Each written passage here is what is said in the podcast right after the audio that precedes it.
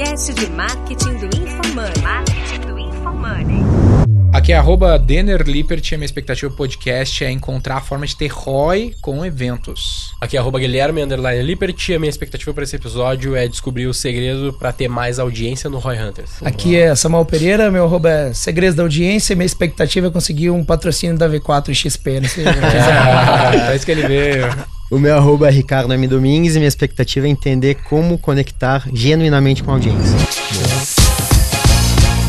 No episódio de hoje, nossos hosts recebem Samuel Pereira, fundador do Segredos da Audiência, o maior evento de marketing digital do Brasil. Nosso convidado vai compartilhar sua trajetória de criador de blogs a CEO da Mostarda Web, sua estratégia na produção de eventos e como se constrói uma audiência. Escute agora no Roy Hunters.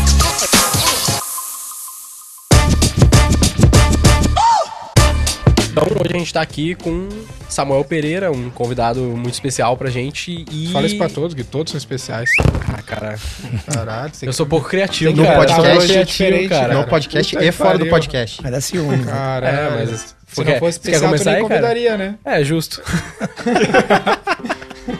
Samuel, prazer, cara, privilégio ter você aqui com a gente. Conta pra galera aí quem tu é e quais são os teus principais achievements aí como marqueteiro, vamos dizer assim, que tu te orgulha mais pra galera entender aí o que, que tu tá fazendo. Legal, show de bola. Obrigado, prazer estar com vocês aqui. Para mim é uma honra estar aqui. Bom, eu trabalho especificamente com o que eu faço há 11 anos. Fundei o grupo Segredos da Audiência, o grupo SDA. Dentro do grupo SDA a gente tem frente de eventos, a gente roda vários eventos, eventos grandes, como Segredos da Audiência ao vivo, entre outros eventos e eventos internacionais. Chegamos a fazer 23 eventos quase no ano. Boa. Temos a frente do SDA Educacional, que é uma outra empresa também de tudo que se abrange em conhecimento de audiência, tráfego, audiência. A gente tem treinamentos hoje e também temos aí a SDA Laut, né, que também é uma agência de lançamentos aí de produtos digitais. Essas são algumas frentes que a gente trabalha atualmente, né? Então a gente tem um grupo aí, a gente tem crescido, ajudado bastante a galera a aumentar a audiência né, dos seus negócios. Legal. Quem é esse cara que tu atinge hoje? Ele é o, um infoprodutor? Ele é um microempresário? Ou ele é um empresário maior? Olha, a gente tem uma galera que, assim, 30% o empresário que quer ir pro online, talvez 30% da galera do, do e-commerce e 30% infoprodutores. Meio que dividido assim, porque a gente abrange e ajuda muito a galera a trazer audiência e, e tráfego pro seu negócio, né? Tanto tráfego orgânico como pago, né? Legal. E é, hoje o teu principal dessas linhas de receita é o- a receita de evento? A gente tá voltando evento agora com a, Ah, com a volta da pandemia, né? Mas evento é algo bem importante e relevante dentro do grupo. E estamos bem ansiosos aí pra voltar com tudo. A gente Sim. já fez dois eventos agora na volta desse lockdown e tudo mais, né? Da pandemia em si. Uhum. Sim. E temos um evento grande pra acontecer em abril. Porque evento é um negócio difícil de ganhar dinheiro, né? O- normalmente os eventos são alguma estratégia tipo para engajamento ou levantar muita audiência no próprio evento e dentro dela monetizar para um segundo ou outro produto. Como Sim. que é isso na tua esteira aí? Evento, claro que os nossos lançamentos são algo bem mais lucrativo, são, são grandes e lucrativos também. Porém, eventos nossos, além de ter um branding todo que a gente faz, a autoridade, o barulho no mercado que a gente faz, a gente também tem vendas dentro do evento, que é algo bem relevante pra gente. Então é um evento sim lucrativo. Legal. Venda de vocês ou de produtos externos? Produtos meus. também? Produtos 100% meus. de vocês. É, 100% meu, mas também se vocês quiserem patrocinar, a gente já... Deve ser o quinto pedido do tipo que eu recebo hoje. A gente traz Ricardo só para vender alguma coisa É para isso. ele. Mas o que que, tipo o que? Tipo o que que tu vende lá de A gente tem desde produtos de mastermind, produtos de imersões que a gente vende lá pra galera, né? Legal. Deixa eu entender assim, ó. O evento em si, ingresso, ele é algo que dá dinheiro ou ele é feito pra pagar o evento? Dá um exemplo aqui, porque esse negócio de evento é interessante, né? No caso do Rock in Rio lá do nosso grupo, o, o Rock in Rio é um projeto de comunicação, ele é feito pros patrocinadores, ele não é feito pra ganhar dinheiro com o público. Em resumo da ópera, e às vezes a galera não se liga nisso.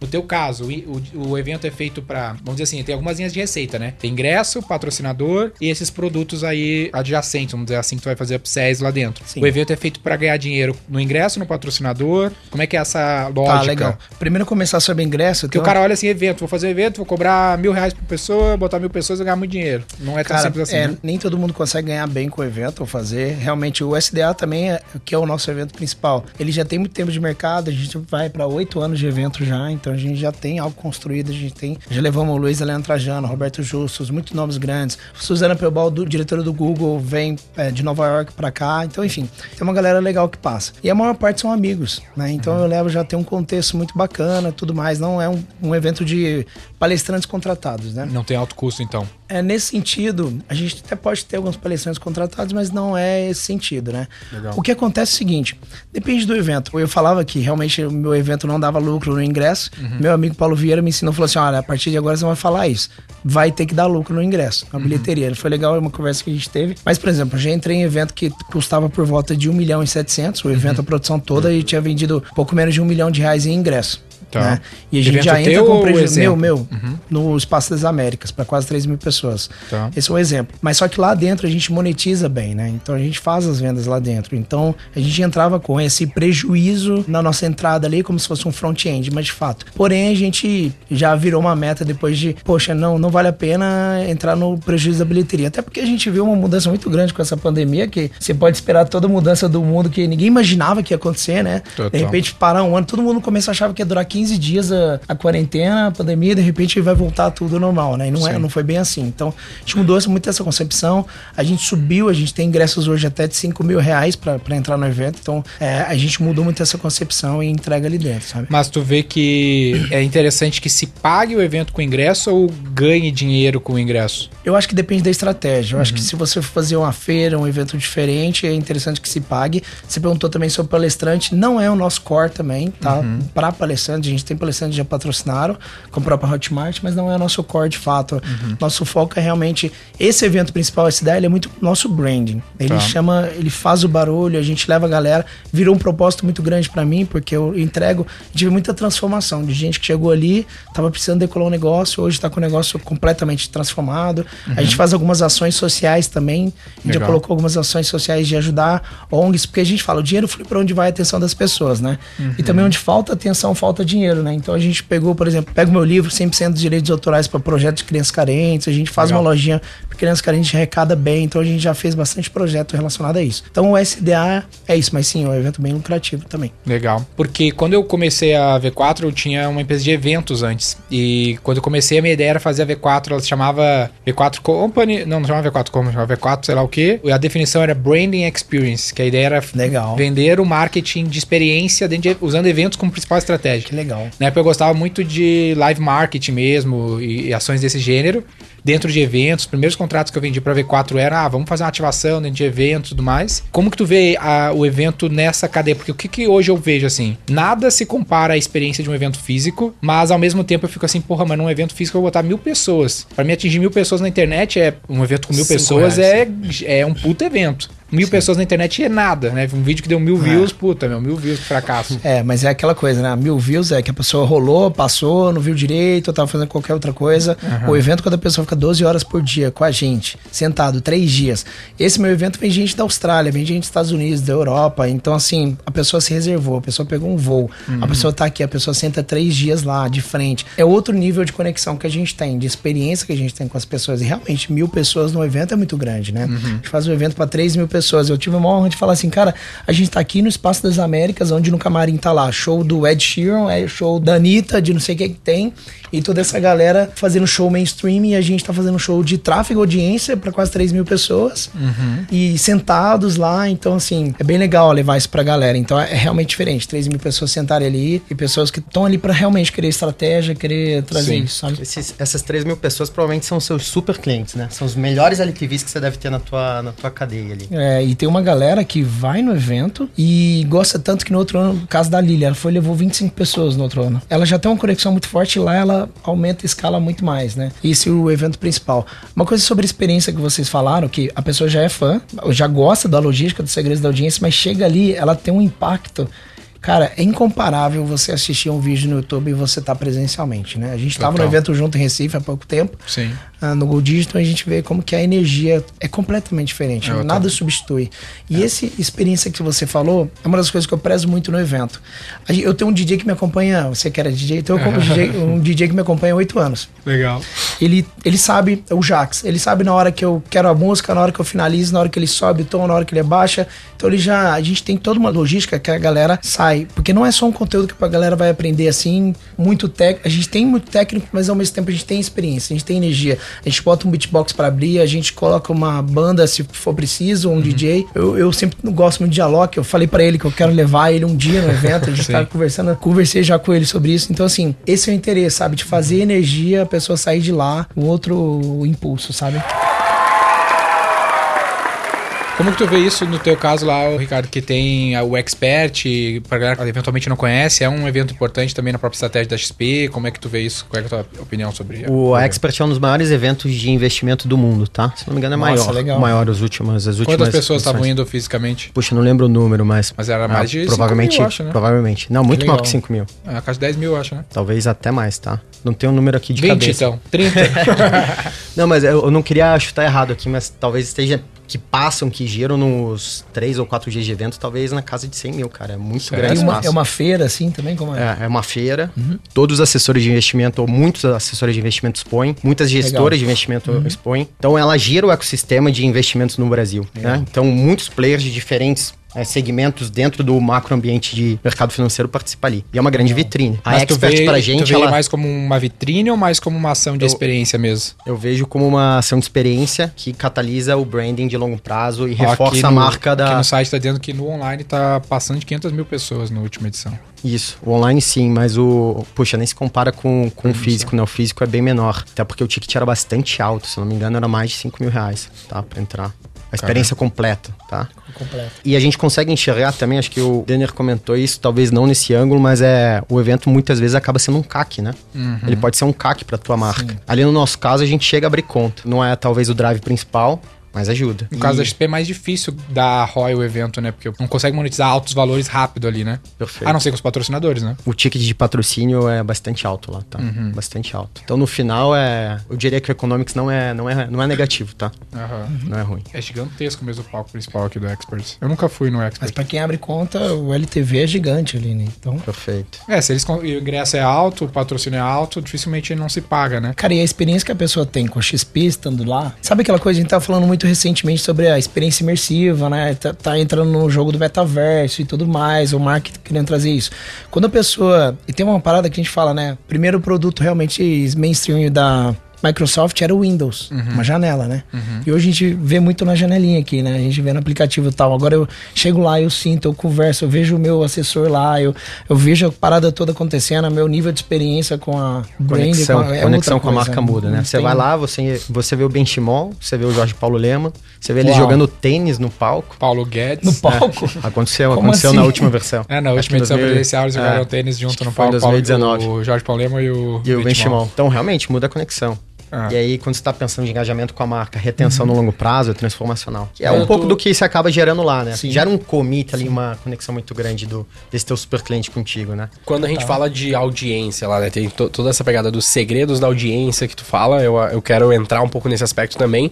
Ah, o quanto dessa galera que vai no evento, isso é uma estratégia pra fazer eles um tipo de audiência mais engajada, mais próxima, mais fã. Até pra Legal. entender, de fato, é uma audiência que já te acompanha ou tu usa tipo, como um topo de funil, assim, a primeira aquisição É, que o cara vai fazer? Normalmente a pessoa, ela, pelo menos ela já pisou na minha página umas quatro vezes pra converter, sabe? Então ela já é uma pessoa. A tua muito- página de vendas não necessariamente te segue já. Página de vendas, não necessariamente segue, mas a gente, a maior parte de quem chega realmente já é um, ou um cliente ou já conhece a gente há mais tempo, né? Hoje a gente tem uma recorrência muito alta de pessoas que foram dos outros anos e vem repetindo e trazendo mais pessoas também, né? Então, isso realmente é uma estratégia que a gente conecta mais com a audiência lá. E outra, um foco que a gente tem muito é sobre entrega extraordinária. Quem chega no meu, no meu evento, quem chega nos meus treinamentos, essa pessoa, essa pessoa precisa ter uma transformação. Não é só saber, ah, tá, aprendi uma coisa, foi legal. Mas sim, ela tem mudado o negócio dela. É igual vocês fazem, né? Qual que é o resultado a mais que você teve no seu que é negócio? ROI? Qual que é o crescimento a mais?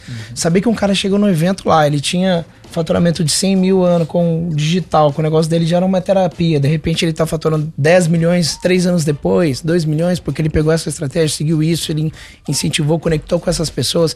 Hoje mesmo a gente tem um amigo que tá com uma empresa sendo avaliada aí para ser vendida por 300 milhões. Eles conheceu o sócio dele lá no evento. Então estavam na mesma sinergia e tudo mais. Então a gente preza muito nessa transformação, nessa, nesse poder que a gente tem com o evento nisso também, né? E entre as outras imersões que a gente tem, então é realmente é uma estratégia muito forte para mim. Eu quero que todos os meus, obviamente tem muito mais aluno no digital, né? Porque é mais fácil, mais escalável, a gente leva milhares de alunos às vezes numa turma só, né, no online. Só que eu quero trazer o máximo possível que eu posso para essa galera pro presencial, de fato.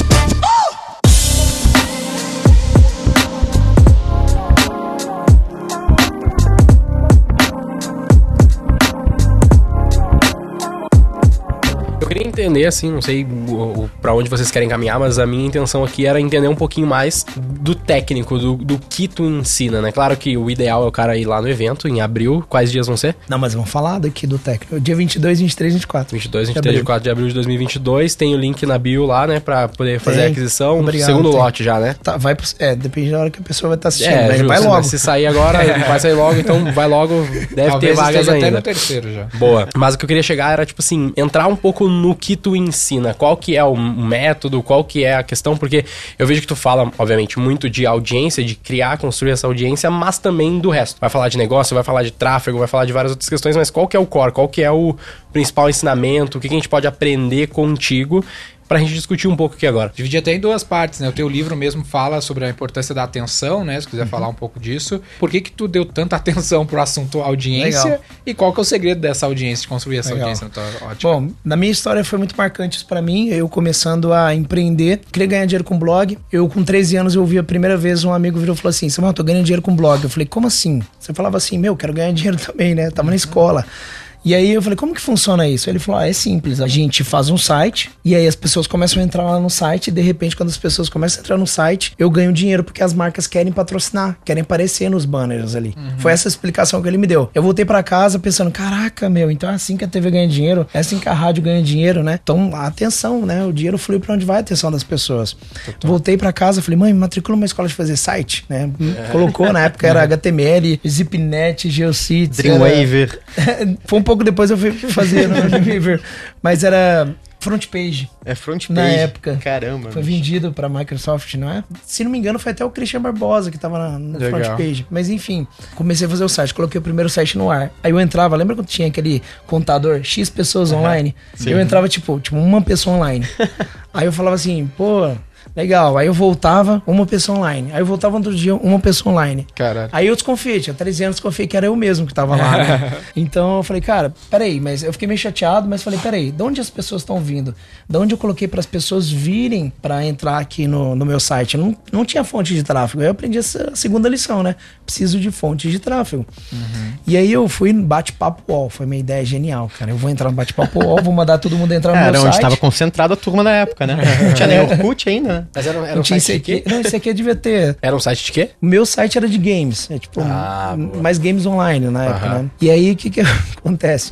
Eu entrei no bate-papo, comecei a passar pra todo mundo. Ei, entra no meu site, entra no meu site. Aí eu fui quicado da sala, tava fazendo spam, né? Uhum. Eu não sabia se tinha um robô ou se era uma pessoa monitorando, mas eu sabia que tinha alguém ali me, me tirando da sala por causa disso. Eu falei, bom, vou dar uma enganada então. Já começou a primeira otimização, a primeira SEO ali. falei assim, vou fazer uma amizade e tal com a pessoa que quer ter ser comigo, o que que você faz, sabe? Galera- a galera só pelo nude o cara vem mandar link de site de game, cara.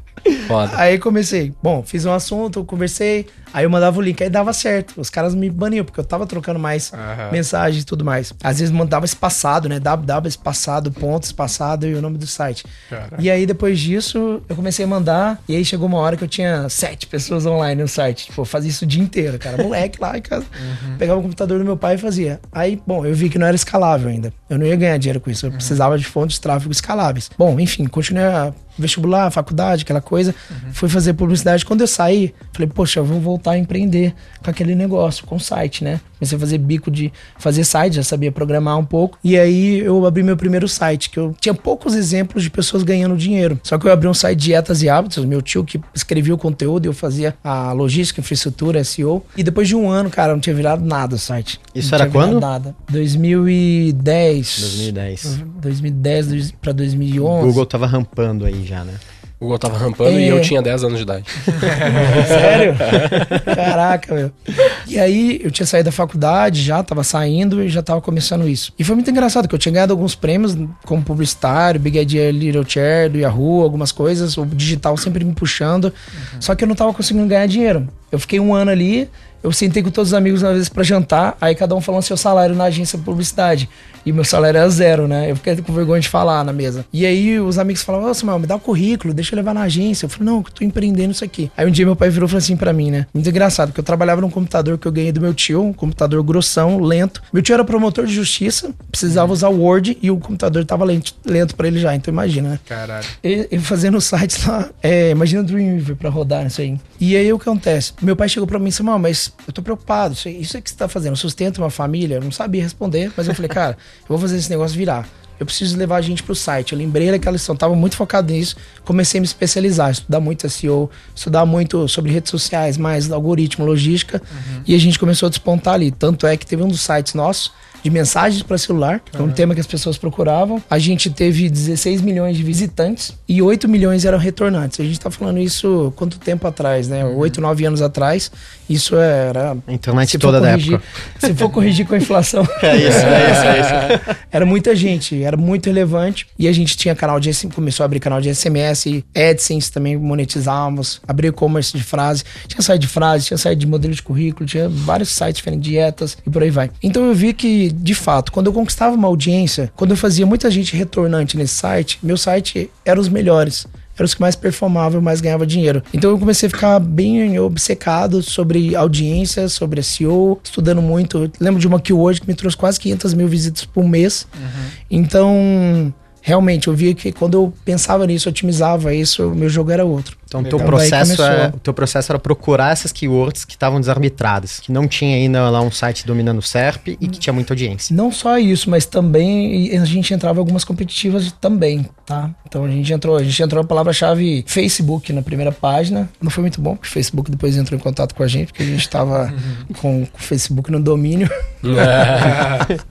mas a gente entrou em esporte também. Então, assim, a gente correu algumas keywords também competitivas. Caramba. Também. Mas outras também que estavam o modelo de, de monetização era a AdSense daí. O maior era a AdSense naquela época. Uhum. Sim. Era mais relevante. Tinha algumas outras redes plays, mas o AdSense estava mais relevante. Muito louco. Pra galera aí que tá ouvindo, às vezes não tá ligado, mas o Google, ele tem no 90% ou 80%, algo nessa casa da receita vinda de anúncio até hoje. Uh, e ele é a maior empresa de mídia do mundo, só perde pra Disney com metade da receita que o Google tem de anúncio e muita gente não se liga, né? Prova muito bem. E é uma das maiores empresas do mundo. Até que em terceiro, quarto maior empresa do Isso. mundo hoje. A trilionária vivendo de atenção, de audiência. E como que ela vive de audiência? Porque as pessoas dão essa dão valor pra audiência que ela construiu, né? E hoje, né? Se passou aí 10 anos, qual que é a visão na, na prática de como é que a galera constrói audiência, o que, que tu tá olhando, o que, que tu tem feito. Aí a mídia se consolidou, naquela época não existia mídia em Facebook Ads, por exemplo, hoje tem um papel relevante. Qual o segredo? Qual que é o segredo da audiência aí de Isso é muito legal, né? Que muda, as ondas vão mudando, né? Você tem que estar tá sempre adaptativo, né? Sempre uhum. ela adapta ali, ver o que está acontecendo, para onde está indo. Eu lembro uma vez que eu encontrei um consultório de dentista, uma pessoa que marido de uma influência muito famosa, muito grande. E ele falou assim: Samuel, esse negócio de site tá caindo, né? A galera tá indo mais pra esse negócio, pro Instagram, né? Tava bem assim, né? Eu falei, caraca, né? É verdade, né? Tá mudando a logística. Na época não tinha o Instagram como fonte de tráfego tão boa assim, né? Sim. Na época. E aí o negócio começou a mudar. E hoje, realmente, as redes sociais, a compra de tráfego orgânico, pago hoje, a atenção das pessoas tá muito mais ali no Instagram, dependendo da faixa etária, tá no TikTok, entre uhum. outras coisas. Hoje a rede social ela domina bem mais, né? Apesar de continuar um grande buscador, o Google, obviamente, uhum. e YouTube também também, né? Uhum. Que tem um watch time até maior do que as outras redes sociais, né? Uhum. Acho que ele está em primeiro hoje, né? Uhum. Então a logística mudou, a logística mudou. Ainda continua muito keyword. Quem conquista hoje keywords no próprio YouTube se dá muito bem, cresce muito bem. E hoje existe uma logística de entender, fazer Reels que conectem. A gente está com o Nata aqui. O Nata ele uhum. estourou, é estourado no Reels também. Uhum. Entender fazer essa logística do algoritmo que ganha atração. A gente tem um mentorado hoje que é Augusto Braga, é corretor. Ele Legal. foi um dos caras primeiros que estourou no Reels com imóveis, conhece? Eu já vi alguns cases, alguns... não sei se é esse cara especificamente. Ele é incrível. Eu vi case até no TikTok de mercado imobiliário, né? Ele é incrível, os Reels dele estourou, fez ele chegar para outro nível. Então, muitas vezes, hoje a gente tem muito mais diversidade de, de estratégias, uhum. a gente uhum. tem muito mais diversidade de fontes de tráfego do que antes. Do que antes a gente tinha. A gente tinha poucas opções, a gente tinha que ir no Google, a gente tinha que ir no Orkut. Isso é um pouco antes, né? Sim. Então hoje a gente tem uma variedade maior. Então a gente vê muita gente espontânea que não necessariamente faz que o Word e que tá no TikTok, tá no Reels. Tem um lance que eu acho que é interessante, uh, uma vez que a galera compreende, né, que a audiência é extremamente importante. Eu faço um paralelo para quem não tá tão familiarizado, que a audiência, comprar, ou seja, como for, como a gente vai falar aqui, é igual pagar aluguel no ponto de venda. Se tu tá pagando aluguel e entende o valor de um aluguel, ele é a mesma coisa, ele tá te vendendo audiência, tráfego. O que, que o Guatemi vende? Ele vende fluxo de pessoas qualificadas, tu quer comprar, paga o aluguel, ou tu vai lá e compra do Google. O Google compete com o Guatemi, com a Multiplan, com os shoppings. E trade de atenção.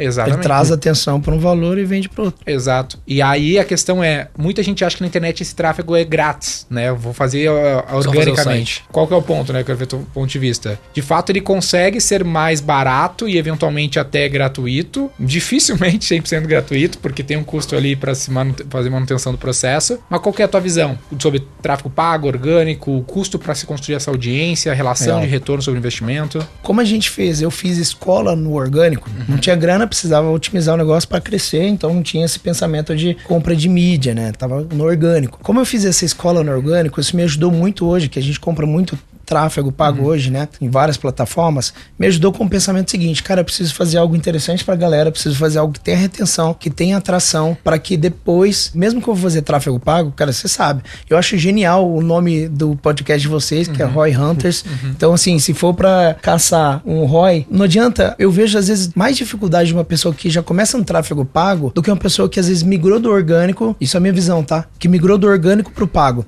Porque do orgânico a gente já tem essa cabeça, vamos fazer algo bem interessante, é, é muito na raça, vamos fazer algo bem legal, que tenha atração, que tenha retenção. E aí quando você vê um criativo que dá certo pra gente, normalmente é um criativo que tem tração, é um criativo que é bom, já traciona. Se ele vai dar certo no orgânico, normalmente ele vai dar bem também no pago, porque ele já tem uma lógica do algoritmo. Então, essa migração é muito boa. Então, assim, eu até aconselho a galera que é gestor de tráfego e tudo mais, cara, dá uma olhada mais, estuda um pouco mais de entender a logística do algoritmo, o que tá tracionando a internet, o que tá circulando bem aqui, porque você vai tracionar melhor seus criativos. Porque assim, o tráfego pago pra mim, eu entendo muito, cara, não adianta nada. Você ter o criativo que não performa, pode ter melhor segmentação. O criativo que é ruim não, não É. vai, né? A gente gosta muito do tráfego pago, a gente gosta do controle que o tráfego pago dá, mas de fato ele cria um costume, um mau costume Um no hábito. cara, um hábito, um mau costume de tipo assim, eu é só botar dinheiro então. Não, não é só botar dinheiro então. É, entre o investimento e o retorno tem uma Tem grande... um grande ponto aí, né? De Grande- de saber fazer um bom criativo, de saber fazer uma boa estratégia, eventualmente. Mas tem uma, um lance ah, relacionado a isso, que é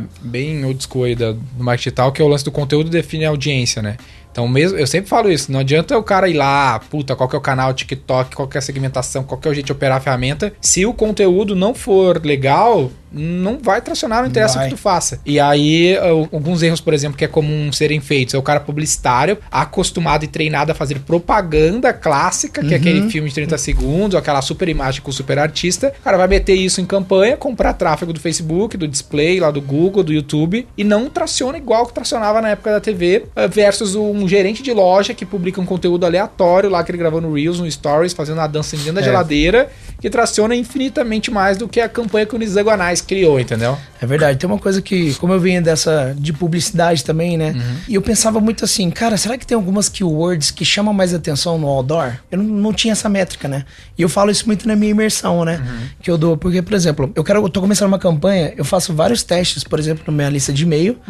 E às vezes eu coloco lá o mapa para construir um negócio multimilionário. Quando eu ponho a palavra mapa, ela traciona mais, a abertura do e-mail é maior. Aí eu vou, jogo o nome do curso que eu quero fazer. Eu vou e jogo o nome do curso, eu falo no meu Telegram. Tem uma pesquisa lá, eu falo, ó, qual curso você gostaria mais? E é- vai ser o mesmo curso, só que eu mudo o nome, eu ponho uma pesquisa, uma enquete de oito nomes diferentes. Eu vejo qual que traciona mais. Às vezes uma tem 60% do voto, o outro tem 3%. Então, beleza, vamos tracionar, vamos levar isso aqui. E eu vou circulando. Tudo que eu vejo mais tração, com a minha audiência, e eu circulo depois no criativo. E muitas vezes a keyword ela, que eu falo que chama a atenção da pessoa, muda tudo no meu criativo. Top. Por exemplo, você quer comprar uma Land Rover branca. Você colocou isso na cabeça. Você nunca tinha visto, parece, uma Land Rover branca na rua. De repente você começa a ver toda hora. Toda hora. Ah, padrão, né? Por quê? Você colocou seu radar pra isso. Você tá andando, de repente, vou falar da minha esposa. Ela trabalha com moda, né? Hoje ela no digital, mas com moda. Se passa um outdoor, tem a palavra moda, a palavra-chave moda no outdoor, ela vai olhar na hora. Porque tá na cabeça dela, tá no consciente. Condicionada, né? Já tá condicionada, tá no radar dela. A mesma coisa acontece com as nossas audiências. Falou que define a audiência, mas você tá falando as keywords que chamam a atenção da sua audiência, que ela tá parando o olho e falando assim, caraca, É um aí. exemplo, quando eu falo pra minha galera, você quer destravar seu perfil? Porque é é um sentimento da minha audiência. Tô travado, meu Instagram tá crescendo, meu perfil não tá crescendo, eu tenho que destravar. Quando eu uso isso, você quer destravar de uma vez por todas? Eu usei uma campanha, hashtag bora destravar. Tracionou muito bem, porque a gente descobriu isso no Ads, a gente descobriu isso antes nas campanhas. E aí a gente levou pro tráfego pago. Então, nossa performance foi muito melhor. Então, é Não adianta a pessoa só falar, toma aí, V4, gasta para mim 10 mil reais. Vocês sabem disso se Coloca o conteúdo não tá legal. Não é só vocês, tem que colocar um conteúdo, é só colocar dinheiro. Ah, o conteúdo tem que estar tá legal. É que, que eu acho que a gente faz muito paralelo com o mercado financeiro no lance de mídia paga, né? Então o cara pensa assim, pô, como é que funciona em resumo da ópera aqui, o cara me corrigindo no mercado financeiro? Eu vou comprar ação, alguém vai trabalhar para mim, eu vou ganhar dinheiro ou perder. Só que não é assim, tu coloca o dinheiro e tu tem que trabalhar pro, pro dinheiro voltar para você. Não vai ter alguém trabalhando para ti. O cara que tem menos consciência disso acaba não percebendo isso e não traciona, sabe? Boa. Tem até o exemplo do livro, né? Que a gente fez a, é, as capas. Né? Esse aqui é legal. Quando eu fui fazer o livro, foi uma das poucas coisas físicas que a gente fez. E aí eu, puta, que capa que eu vou colocar, né? Não só tinha que escolher uma. Esse aí é o cientista? É, o cientista do marketing. E aí a editora mandou cinco, eu rodei entre o nosso, nosso time de marketing, cada um tinha uma opinião. Literalmente igual, cada um achava uma melhor. Aí eu botei cada uma num conjunto de anúncios diferentes no Facebook. Boa. Rodei, Ótimo. a que teve mais CTR virou a capa do livro. Cara, isso é genial. Esse é o Tim Ferriss, no uhum. trabalha quatro horas por semana. Já viu o teste que ele tem lá no Google AdWords? Não vi. Como ele descobriu quatro horas por semana, que tracionou bem pra caramba. Uhum. Pode, tem gente que fala, pô, quatro horas. Mas é porque ele colocou esse título. Porque tracionou muito mais. Uhum. Você coloca no AdWords, eu fiz isso uma vez com um site meu de modelo de currículo. Sim. Eu coloquei lá, falei assim: ó, tô, eu já tô ganhando a primeira keyword, já tô na segunda. E se eu tivesse um título diferente, independente do robô, se o título chamasse mais atenção? E aí eu criei uma campanha de AdWords com várias headlines diferentes, só mudava a headline. Então, uhum. assim, modelo de currículo grátis, modelo de currículo para baixar, modelo de currículo download, modelo de currículo, enfim, PDF. E aí, de repente, o que mais tracionou, assim, de longe era como conseguir um emprego, modelo de currículo. Hum. Porque era o que a pessoa e queria. E é só a embalagem, né? né? E é lá eu embalagem. ensinava, é. E às vezes a diferença entre o melhor e o pior é o quê? Coisa de 50% de diferença relativa Não, ali de click rate? E esse tava com CTR mais do que o dobro né? Do que, do que o segundo colocado, nesse caso. Então, às vezes, o, o próprio Tim Ferriss fala sobre isso. Eu aprendi com ele lá no. Fazer campanha no AdWords, fazer isso que você fez uhum. no, gerenciador ali. Então, às vezes, é uma capa que vai tracionar muito mais, cara. A gente solta no mundo físico sem fazer esse teste. E se eu tivesse uma que vai tracionar três vezes mais? Sim. O dobro? Poxa, faz diferença. E às vezes você descaracteriza um produto, né? Que é bom por é conta de uma falta de pesquisa ali da tua audiência, do Verdade. segredo da audiência, né?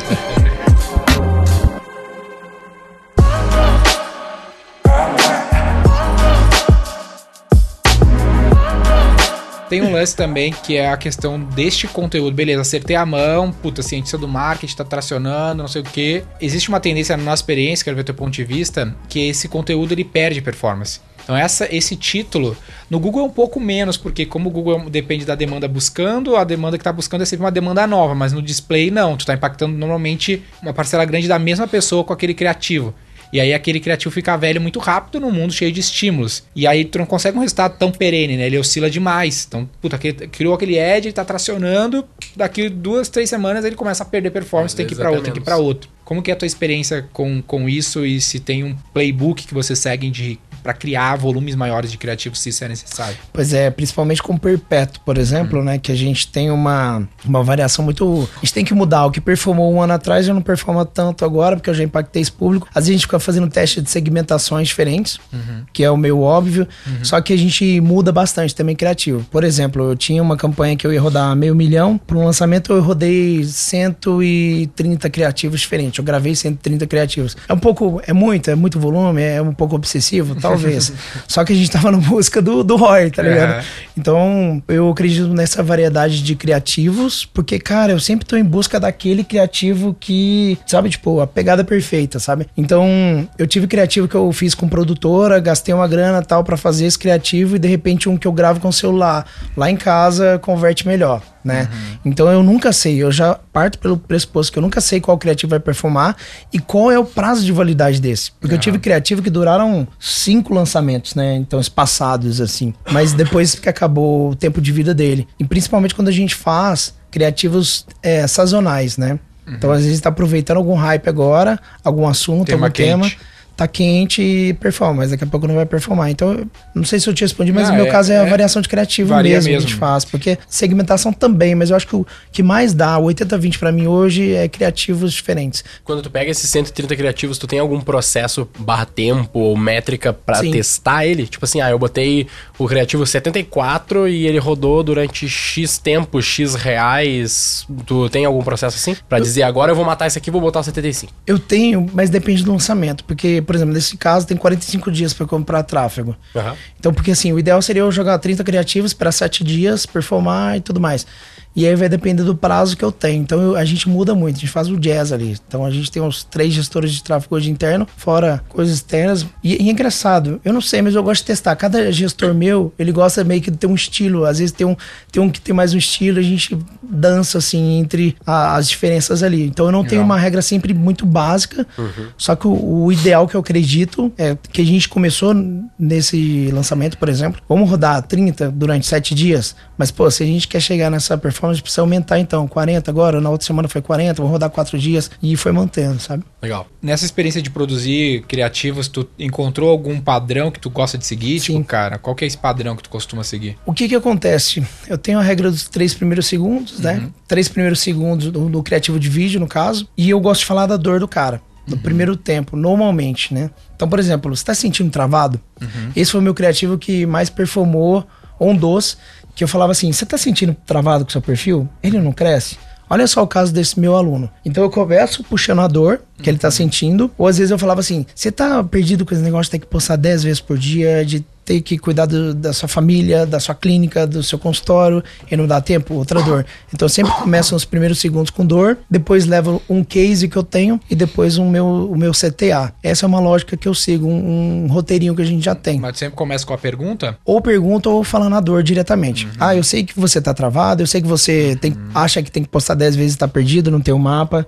Então eu sempre começo muito com a dor. A gente já testou variáveis que deram certo também, mas normalmente Sim. a nossa regra que mais deu certo pra mim é a dor no- logo no começo. E vídeo é o principal? Vídeo performa muito bem pra gente, algumas campanhas. Cara, tem uma campanha que eu tento sair dela. Eu, eu falei, tento sair dela, que é o da plaquinha, tá ligado? Você faz muita foto assim com plaquinha e tá escrito assim, sei lá, procura ser empreendedor, Ah, blá, blá. sim. Essas Memezão, né? plaquinhas, caras, dá muito certo até hoje. Nunca fiz essa porra. Fazer. A gente fez, acho que a gente fez assim. Não Ah, com plaquinha, a gente fez o procura-se gestor de tráfego, procura Não, não, ele tá falando da plaquinha segurando, né? É, cara, você e, eu- da e cabeça, aí né? meu- meus gestores ficam assim, né? Ou o cop, né? Fica assim, Samuel, eu tô lá em Dubai. Samuel, tira foto com um A4 aí, tira foto com um A4. É. Outro dia eu tava no deserto, não tinha levado nada. E aí eu fiz assim com a mão, só fiz com a mão. Aí a galera botou um A4 na minha mão, uma plaquinha. Performa, cara, é impressionante. Pode crer, essa a gente nunca fez desse jeito. Tem um cara que tem um Instagram, eu não sei o nome dele agora, Ele é eu sigo famoso, ele. ele é famoso. Ele faz vários cartazes, assim, Tem um de. Nova York e tem, Nova York e tem tinha, no Brasil também, tem tem, no um Brasil. fazendo. É, o Gary Vee faz bastante isso. Cara, não sei, na hora você quer ler aquela placa. Sei lá, você vê uma plaquinha assim, você quer ler. Olha que louco, sobre isso que tu falou. No episódio de economia, a gente fala sobre a ação humana do Mises lá, que ele fala que pro ser humano agir, ele tem que passar por três coisas, que é um estado profundo de satisfação, uma visão de futuro melhor e a clareza de qual é a ação para ir de ponto A a ponto B. Exatamente o que ele tá falando que tá funcionando para ele. Ele começa o conteúdo deixando claro qual é a insatisfação, trazendo uma visão de o que seria o mundo melhor e qual que é a ação para ir de ponto A a ponto B. Então é bem as premissas para uma ação humana acontecer. As Legal. coisas, só- elas têm o mesmo fundamento, elas só mudam o formato. O ângulo, né? É, É. o problema XPTO, olha só como pode ser bom e olha só como pode fazer pra ser bom. É tipo isso. Só não pode falar XPTO. Tem que, mudar isso aí. O nome vem de XPTO, inclusive. É. O nome original. É, Caraca. Vamos voltar aqui pro lance então do produto, né? Hoje num, ah, num evento. Ah, qual que é a relação assim? O que que, como é que tu vê assim? Quanto o cara precisa investir em mídia para fazer X ingressos? Como é que é esse ROI, vamos dizer assim? Como é que qual é o ROI ideal de um evento pro nosso ouvinte que tá eventualmente querendo fazer, usar o evento como uma estratégia aí no seu playbook? Tu tem bastante experiência de ter feito dezenas aí. Cara, eu vou assumir pra você que nessa volta, né, mudou um pouco as coisas, né? Mudou um pouco que a gente teve primeiro uma demanda, tá muito louco, cara. Sim. Quando volta tudo, a galera quer voltar. Sim, a, gente uma demanda reprimida. Fomos, né? Nosso ROI é incrível, beleza. Você gasta 100 reais pra trazer um ingresso de mil, sei lá. Uhum. Aí de repente o Mas- governo fala, ah, decreto novo. Aí puta, muda o ROI. Tá muito louco isso aqui, tá ligado? Mas como que era na média, assim, considerando um cara que tá. Então a gente já chega, dependendo do evento que a gente tem, como vou falar um- uns principais. Vamos desenhar Os um fluxo 400 aqui. reais a gente pode chegar. Então, beleza, a gente tem essa campanha de rodar até 400 reais. Até porque tem muito vídeo 400 que a gente reais roda. de CAC, tu tá falando? De custo para vender o ingresso? Sim, até porque tem muita coisa que a gente cria o brand do evento. Também, né? Então a gente roda muito trecho de palestra, muito uhum. envolvimento e alcance também. Depois a gente conta essa conta toda. Um dia eu cheguei na empresa, cara, foi legal, que eu falei assim, gente, tá muito alto. 480 tava chegando uma campanha lá, vamos mudar isso aqui? Aí eu peguei, gravei um criativo novo, ah, alguns criativos novos, mas tem um criativo que emplacou e a campanha como toda a gente baixou para 150. Mas assim, tudo depende, porque assim, ó, tem uma logística que de evento que a gente não vende só com carrinho aberto. A gente vende, mas não é tão bom. Uhum. Por quê? Eu tô investindo 5 mil por dia, vamos falar, e eu vendo lá 6 mil. Num uhum. dia, 6 mil. Então tá, tá legal. Mas uhum. chega na hora da virada de lote, eu vendo 50 mil de uma vez. 50 Sim. mil reais de ingresso.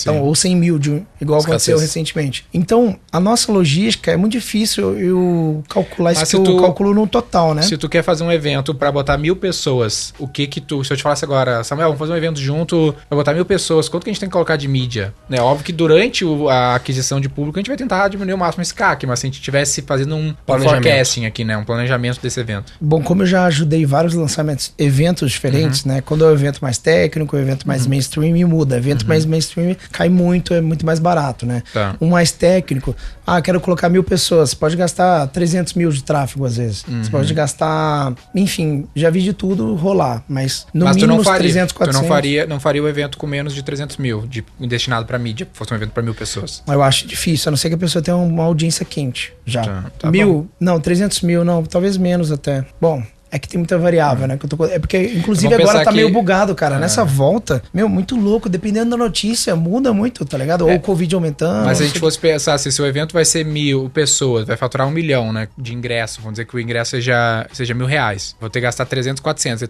25, 30, 40% do faturamento de ingresso é o custo para adquirir as pessoas. Então o cara vai ter ali no um. mínimo um ROAS 3, 2, 4, mais ou menos nessa casa de 2 a 4 vezes de ROAS, né? De retorno sobre investimento de anúncio. Ah, por isso que fica um pouco difícil, porque um evento de mil pessoas vai custar o quê para fazer? Pelo menos mais meio milhão de reais, né? É, vai depender do que você vai colocar no evento, né? Do tamanho do telão de LED, é. você vai colocar projeção, quem que você vai levar e tal. Ah. Mas enfim, mas o nosso evento lá, a gente vai botar 800 pessoas e vai dar 600 mil só de para fazer o evento, sem atração, sem, sem mídia, sem é nada. carinho, né? É caro É um jogo, é, é cada linha, né? São muitas linhas. É. é produtor, por exemplo, chega no evento nosso, chega até a trabalhar 200 pessoas né? montagem, desmontagem, não. É produtor de A e B, é produtor executivo, é produtor artístico e por aí vai, né? Uma série de coisas, série de pessoas, é, é cada surpresinha, microfone, é tudo, né? Tudo vai envolvendo, telão de LED, então é realmente fazer um, por exemplo, até aquisição para um evento que a gente está fazendo um evento online. Uhum. Se fosse um evento online, se fosse um lançamento, né? Uhum. É uma aquisição, né? É diferente o jogo de. Tanto é que eu já vi gente entrando em evento e se dando mal, trazendo gente grande dos Estados Unidos e se dando mal, tomando prejuízo, porque o cara não entendeu a logística do evento. Eu acho que tem que ter uma gestão muito mais forte, tem que ter realmente um controle melhor uhum. e entender. Claro, eu comecei meu primeiro evento com 63 pessoas, contando uhum. comigo, com a minha mãe e com o cameraman, tá Sim. ligado? Depois foi para 250, 350. Quando eu vejo hoje alguém falando, cara, eu quero começar com um evento de mil pessoas. Porque as pessoas acham que mil pessoas no, numa live, no, é, é, no online, mil views, é, é pouco. pouco. Mas mil pessoas no evento, cara, não é pouco. Então é realmente o jogo é outro e exige muito mais da gestão, Sim. muito mais. E esses eventos online, até mesmo de lançamento, tu já fez? Uh, o que que tu acha de fazer pago, do cara pagar para participar do evento online? Eu não fiz, não fiz estratégia do pago, até porque meus eventos eu segurei para fazer o, o, o presencial, uhum. manter, porque o Segredo da Audiência ele é muito presencial, ele é muita energia lá, experiência. O que a gente fez foi abertos mesmo, né? Uhum. É, lançamentos abertos, a gente fez muito durante a pandemia, fizemos bastante, bastante. Então, oito, Normal, a gente fez oito né? seguidos, cara. Nossa, ficava assim. Acabavam, já começava a comprar tráfego próximo. Deixa eu te falar Loucura. o contrário, então. Tu já fez evento físico sem comprar ingresso? Você é louco. Hum. Daqui a pouco tá aí a parada diferente, cara. Você tá louco? Coloca no teu é CAC um aí, Samuel. É um, playbook, é um playbook bem antigo, velho. O cara fazer um evento físico sem cobrar pra fazer o pitch no evento e vender alguma coisa no evento, né? Nossa, eu fui na, eu tava nos Estados Unidos, eu fui um information de um cara que ensina o flip, né? Que você reforma a casa e aí você vende a casa depois, mas, cara, ele ensina, tipo, essa profissão, assim, pra galera, né? Uhum. Eu vi na TV, falei, caraca, tá aí, vou lá ver o pitch do cara, né? Já sabia e era de graça. De fato, me cadastrei é. de graça. Cara, impressionante. Tinha quantas pessoas eu, no evento? Ah, umas 100, 150 pessoas. Eu achei que era o cara da TV que ia palestrar, mas era outro cara, um treinado por ele. Mas ele não deixou entender que era outra pessoa, claro, talvez. E, cês, mano, sem brincadeira, eu vi umas 60% das pessoas levantando para comprar o pitch dele. É isso o aí. pitch inicial, que Esse era é os um playbook 497 clássico nos dólares. Estados Unidos, né? O cara fazer essa venda em massa em evento. Só que ele não cobra evento. Impressionante. Mas era um evento bem simples. Porque é a mesma coisa que a gente faz zero. online, só que no, no, no presencial. O E valor tem tá gente no- fazendo. Sim. Hã? Não, o valor tá no pitch, né? Não tanto na produção. O cara força É. ali no fazer algo mágico. Mas né? era uma hora de É evento. porque ele é um evento de venda. Ele é um evento de venda, ele Perfeito. não é um evento de conteúdo. tipo um sales ladder É, offline. né? Total, vem assistir minha... É um, é um, é um, É um VSL, talvez. Vem assistir meu exatamente. VSL, É. meu...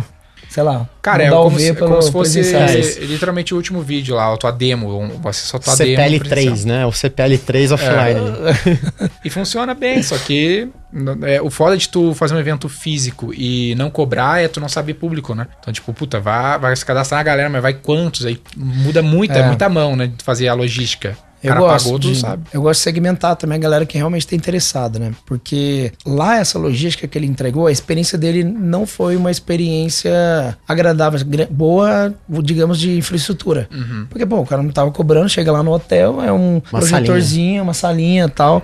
Então, assim, hoje a gente preza muito pela experiência mesmo, pela entrega. Inclusive, a gente fez uma viagem para Dubai, levamos um grupo de empreendedores, Janguia Diniz Uhum. foi com a gente também, Edu Schumer foi com a gente também, então uma galera muito legal. E a gente lá foi o foco experiência mesmo. Então a gente sempre preza muito essa entrega. Evento que a gente já fez em Portugal também, a gente sempre preza essa entrega. Então eu acho que é uma logística um pouco diferente dos nossos Sim. eventos hoje. Esse evento offline pra vender alguma coisa, eu, uma vez eu caí num desse com a minha mãe.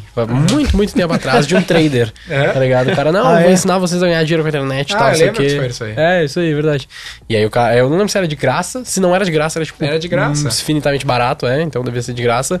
E aí, Presencial? Presencial. Presencial. Era uma salinha assim, tipo isso que tu falou, e o cara vendia no final o Nos curso Estados de Unidos ou aqui no. Brasil? Não, aqui. Que legal. E alguém comprou? Cara, eu não sei dizer se comprou, mas eu acredito que sim, que a galera ficou muito hypada. Minha mãe quase comprou na época. É. A galera não tinha que sim. levantar ele no fundo da sala? Vai se cadastrar, fazer uma ficha, É, uma coisa. pra comprar. Cara, aí- se eu não me engano, teve e foi bastante gente que se cadastrou. É, Entendi. porque o cara fica muito envolvidão, né, meu? Esse é o lance do evento E mesmo. provavelmente coloca uma escassez aí, né? Hum, Pra com certeza. Com certeza. É, não, eu só posso atender aí. X pessoas. mas eu- né? Eu, eu vou te falar uma coisa que mudou assim pra mim o conceito. E é jogo aberto. Na primeira hora do evento eu falo, galera, em algum momento eu vou vender pra vocês.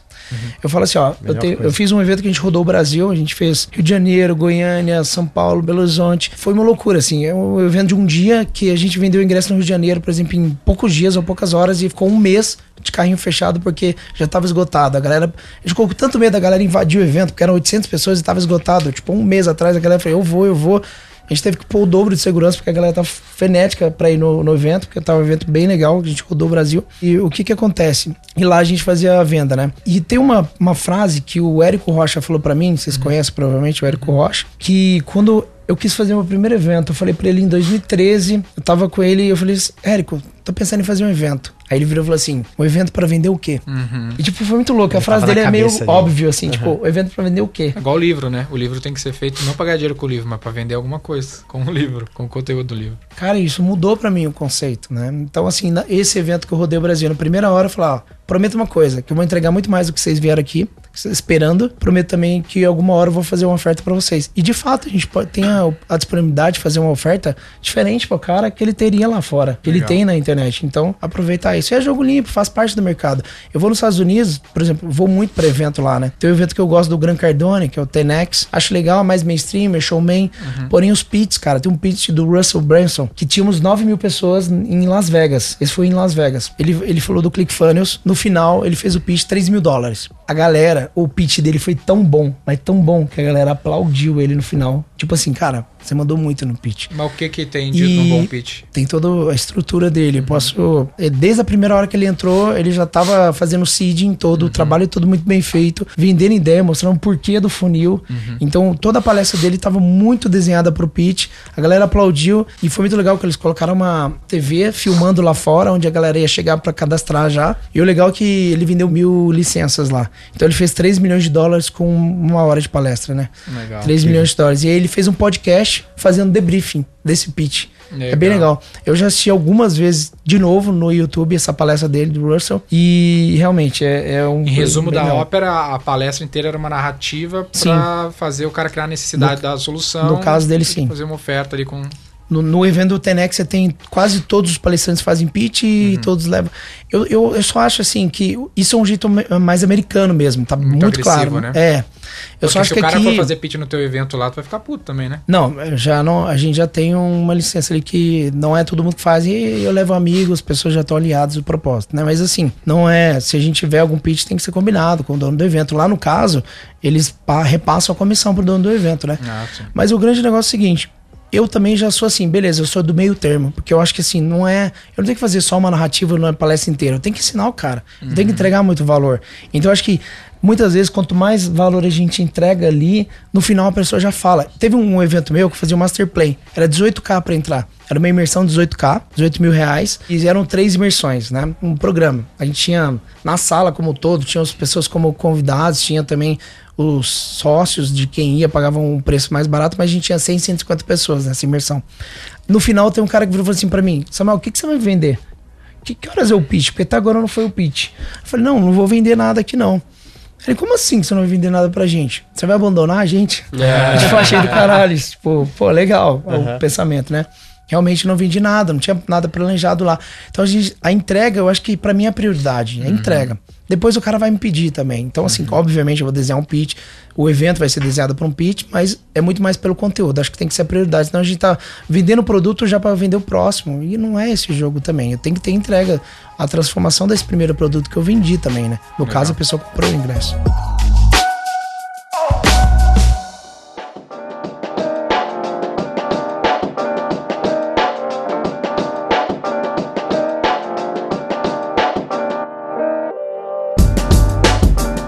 Outra coisa que é interessante sobre a audiência, tu falou ali no exemplo de como é que tu vende o evento. Vai fazer tráfego direto para a landing page e vai dar um CAC XYZ. Ah, agora, durante o período que tu não tá fazendo evento, o quanto tu faz, se faz e o quão é importante tu investir para aumentar e se relacionar com essa audiência.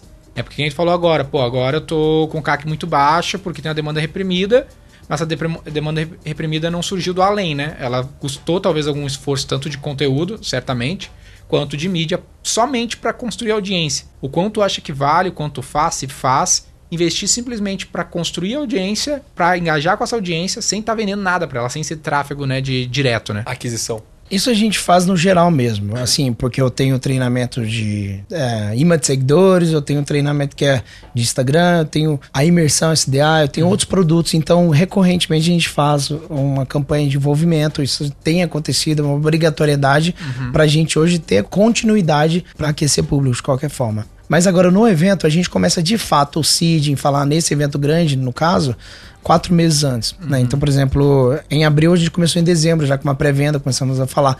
Só que hoje já é um evento meio que tá no calendário das pessoas, né? É um evento que a gente poderia. A gente foi dobrando todos os anos, 1.500, depois é, chegou em 1.500, três- quase 3 mil. A gente poderia ir para 5 mil, só que a gente achou, ou 6 mil, a gente achou melhor prezar pela experiência. Voltamos pro Teatro Bradesco. Então, hoje, nesse caso, a gente já tem uma demanda muito grande ali, né? Então, assim, até esse CAC fica diferente para mim, né? De fato, no caso, porque eu já tenho uma demanda. A gente tinha, três meses antes do evento, em 2020, 650 ingressos vendidos, eu acredito, por volta, assim. E aí chegou a pandemia. Tivemos que cancelar o evento. Sei lá, devia ter um meio milhão de reais de vendido de ingresso, talvez. Ou um pouco menos. A nossa atitude foi devolver o dinheiro de todo mundo. Aham. Devolvemos na conta, todo mundo. Na Hotmart direto e quem tinha pago separado ou tinha pago num cartão. A gente devolveu na conta da pessoa, mesmo que a gente ia dividir em 12 vezes, a gente ia receber picado, mesmo que a gente já tinha pago o imposto, pago a taxa da maquininha, a gente devolveu o dinheiro na conta da galera, porque a gente prezou muito pela experiência da galera no evento. O cara saber, pô, realmente os caras não seguraram nosso dinheiro, exigia aquela lei de poder segurar dois anos seu dinheiro e tudo mais. A gente vem construindo isso também. Eu acho que todo negócio, às vezes a gente fica tão focado só no ROI, também no CAC, mas tem também o, o LTV que a gente fala, tem também a experiência do cliente que eu prezo muito isso hoje, sabe? O cara saber que ele pode contar comigo também. Ao mesmo tempo, a Hotmart foi muito parceira nesse momento, que chegou a pandemia ali. Vamos devolver, temos caixa, tá tudo bem. A Hotmart falou, tamo junto. A gente também quer prezar pela... Então, ele também prezou pela minha experiência como Produtor, uma né? pessoa que tá lá. É, então, assim, cara, isso é difícil calcular, né? É difícil calcular isso. Mas é um brand que a gente constrói, é uma construção ali, né? É, eu falo isso mais porque às vezes o cara olha assim, não, beleza, então vou colocar 300 mil reais, vou fazer um evento que vai faturar X, não sei o quê, e existe uma construção, né? Tem, por exemplo, talvez o teu ROI do evento de hoje está sendo muito maior do que foi o ROI do primeiro evento, porque no primeiro evento não tinha essa audiência, esse LTV, esse público que já tinha sido encantado para recomprar hoje, né? Ah, e falando de ROI, que você perguntou, o ROI lá dentro do evento, a gente chegou num cálculo também, a gente voltou pro Teatro Bradesco, né? Porque é 1.500 pessoas, porque o meu ROI, a venda lá dentro é quase que o dobro. É muito melhor, porque a experiência é melhor. Se a gente faz um evento muito grande, um evento para 10 mil pessoas, dá um eco, é muito disperso o evento e por aí vai, obviamente essa conversão vai ser menor. Né? Total. Então, eu tenho pessoas do evento dos Estados Unidos que falam: olha, meu, meu número chegou a 700 pessoas, que é o número ideal, que mais converte. Vale mais a pena o cara repetir três vezes esse evento de mil 700, 700 pessoas do que uma 3 mil. O evento fica é distante, um pouco vaidade, sabe? Tipo assim, falar, quero botar 10 mil pessoas. A gente tem um propósito de fazer 10 anos de SDA, 10 mil pessoas. Essa é uma vontade que, que existe. Mas a gente sabe que é um pouco de brand, um pouco de total. vaidade também, porque de fato é, a gente começou a distribuir os eventos, né? Tem esse evento que roda, tem imersões menores, tem Sim. outras coisas, porque de fato se torna mais lucrativo.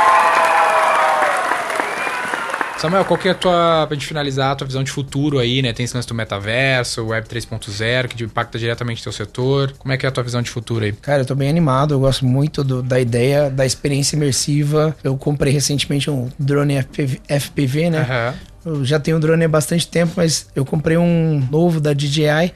Quando você coloca, você entra naquele mundo, você tira assim, você fala, caraca, onde eu tô, né? Você fica imerso na experiência. Então, o próprio o Crash, quando você coloca, né, do, do Meta, né, você vê a.